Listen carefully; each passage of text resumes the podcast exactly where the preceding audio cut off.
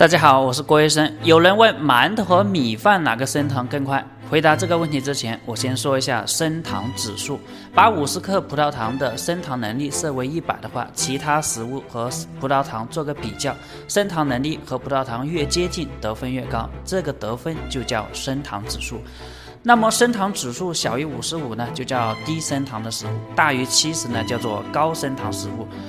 馒头的升糖指数呢是八十八，米饭的升糖指数呢是八十三，都属于高升糖食物。但是呢，馒头比米饭的升糖指数更高，升糖更快。不过我们如果用全麦的全麦面去蒸馒头，也就叫黑面馒头，或者说把粗粮以及燕麦等掺杂到馒头里面蒸出来的馒头呢，升糖指数呢就会大大的下降。其实对于血糖还没有控制的糖尿病人来说，这两种食物都不是非常适合他。所有血糖控制不好的人，我们首先是要考虑怎么把我们的血糖平稳，怎么去吃对它，而不是天天盯着米饭和馒头。当你的内环境紊乱的时候，你会发现吃什么都血糖高。如果你血糖控制不好，首先就是要找一个专业的医生去咨询他什么吃什么能吃，什么不能吃。你应该整体的去看你的血糖和你的病情，让专业的人去帮你评估，而不是去网上找一些零碎的知识。